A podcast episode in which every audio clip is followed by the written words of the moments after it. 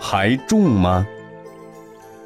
韩国净虚禅师带着出家不久的弟子满空出外云水行脚，满空一路上嘀咕，嫌背的行囊太重，不时的要求师傅找个地方休息。净虚禅师都不肯答应，永远都是那么精神饱满的向前走去。有一日，经过一座村庄。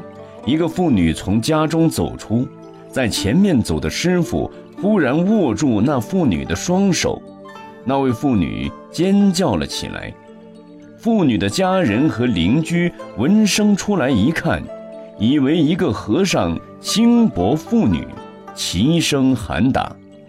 身材高大的净虚禅师掉头不顾一切地奔逃，徒弟满空。背着行囊，也跟在师傅的后面飞跑。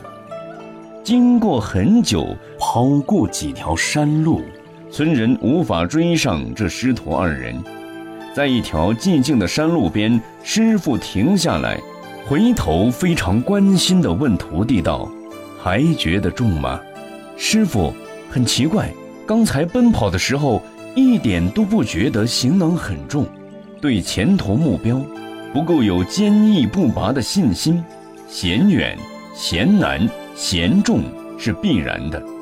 如果对前程有信心、有眼光、有担当，就会感觉不远、不难了。